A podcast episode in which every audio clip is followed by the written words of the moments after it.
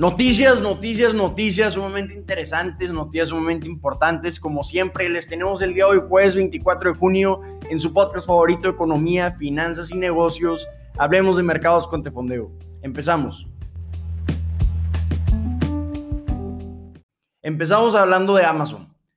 Hemos hablado toda la semana en este podcast de Amazon. Ha estado en constante presión por parte del gobierno y ahora va a estar en presión por parte de los inversionistas.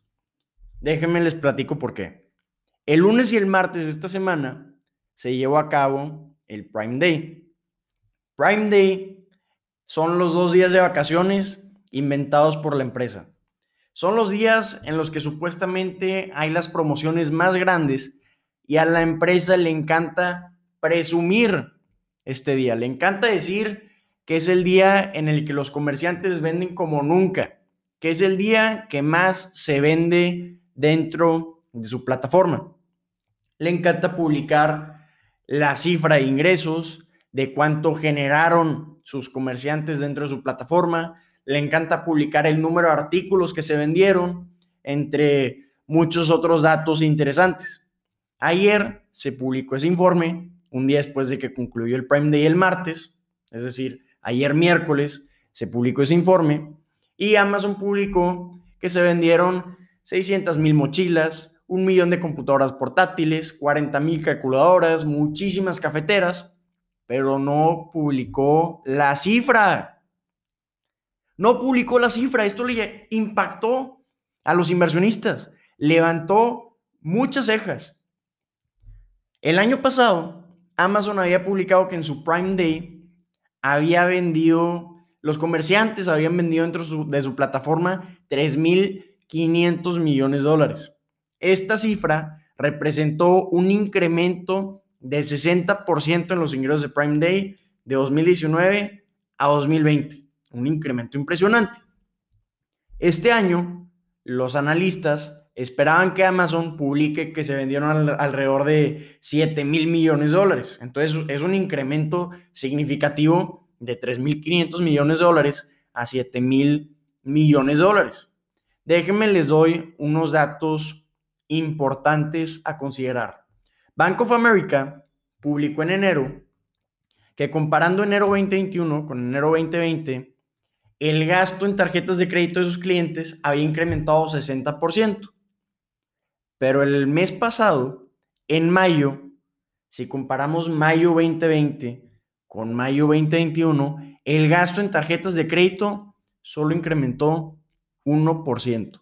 ¿Qué nos está diciendo esto? El gasto de los consumidores está reduciendo. Entonces, hay de dos.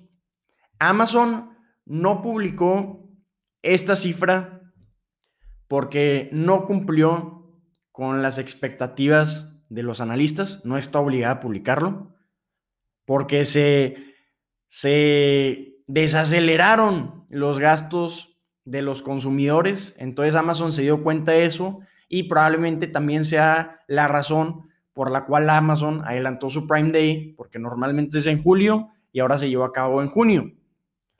La otra opción, que puede ser causa de por qué Amazon no publicó esta cifra, pues porque está bajo presión del gobierno. Está en presión de que Amazon tiene demasiado poder, de que está favoreciendo sus productos y servicios sobre los productos de sus propios clientes. Entonces los productos y servicios de Amazon son competidores de los clientes de Amazon.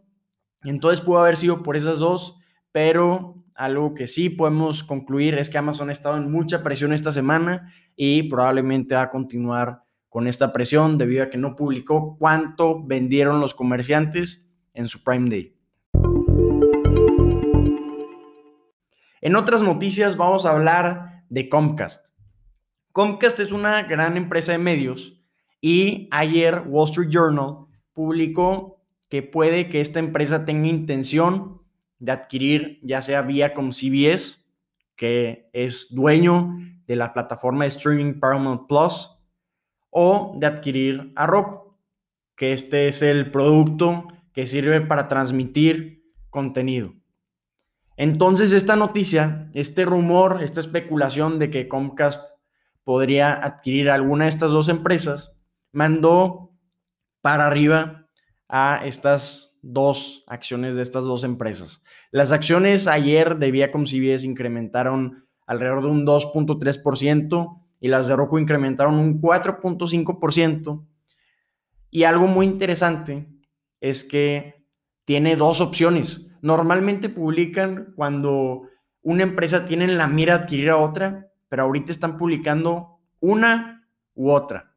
Vamos a discutir, si fuéramos Comcast, cuál sería más conveniente. Vamos a ver las dos opciones. De un lado tenemos a Roku y de otro lado tenemos a Viacom CBS.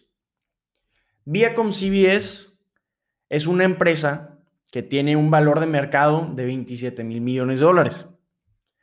Tiene la plataforma Paramount Plus, tiene Showtime, tiene MTV, tiene Nickelodeon, entre muchísimos otros canales y muchísimo más contenido. Y además tiene un hardware de transmisión de, de contenido llamado Flex. Este Flex es competidor directo de Roku.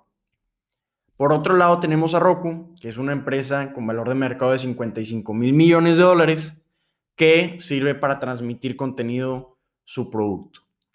Entonces, si a mí me dieran a elegir, si yo fuera Comcast, alguna de estas dos empresas, yo me iría por Viacom CBS.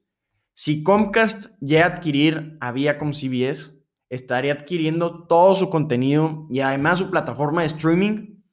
Y al adquirir su plataforma de streaming, sería la tercera empresa de streaming más grande que hay. La primera es Netflix, después tenemos a Disney Plus.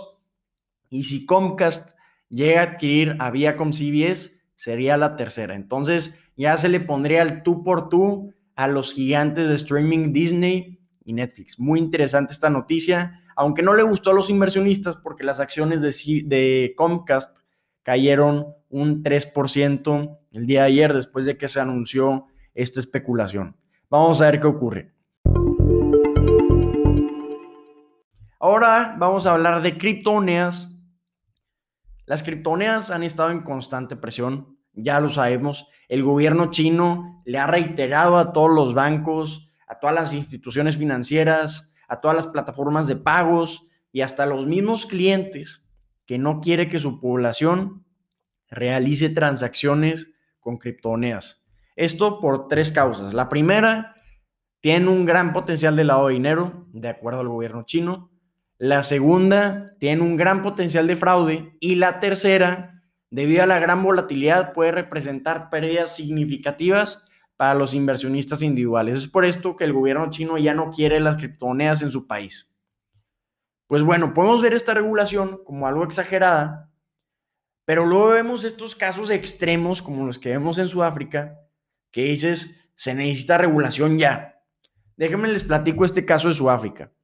En 2019 se fundó un exchange, una plataforma donde puedes comprar y vender criptomonedas por dos hermanos en Sudáfrica, a la cual la plataforma la llamaron AfriCrypt.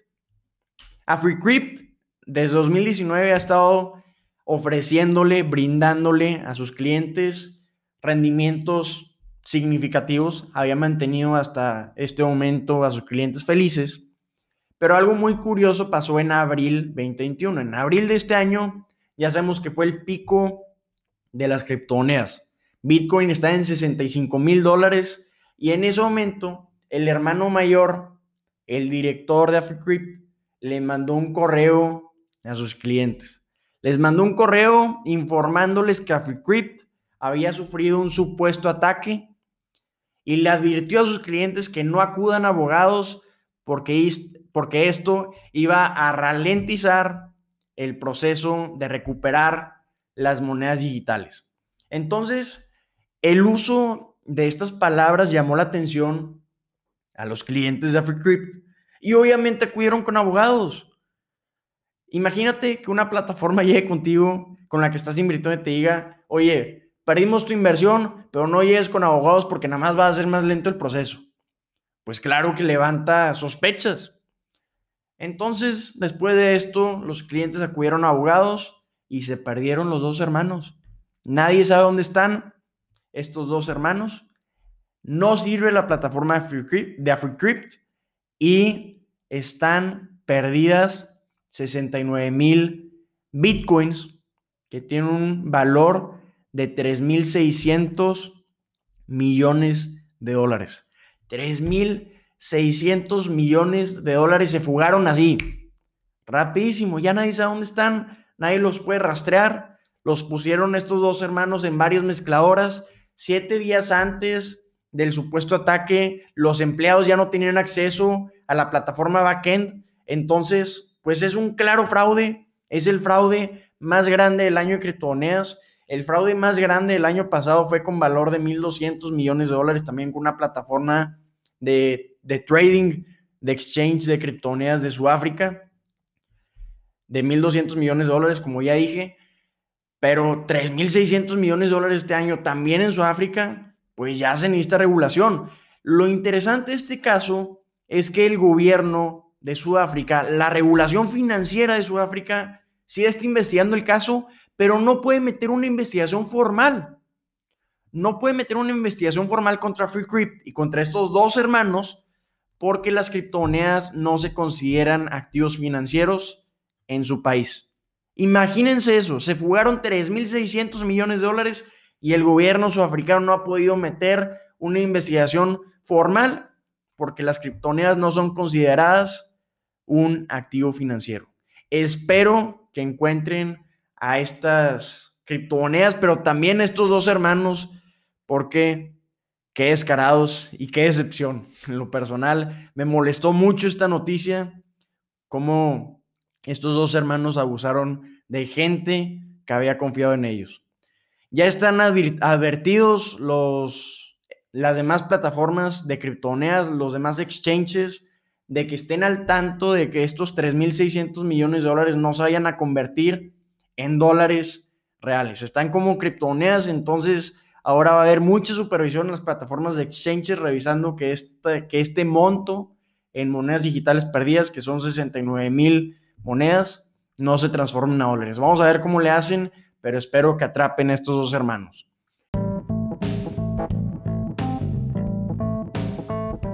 Amigas y amigos, estas son las noticias que tienen que saber el día de hoy. Si les gustó este contenido, los invito a compartirlo con todos sus amigos, amigas y familiares. Cualquier duda, comentario, retroalimentación, aquí estamos a la orden. Ánimo, nos vemos mañana.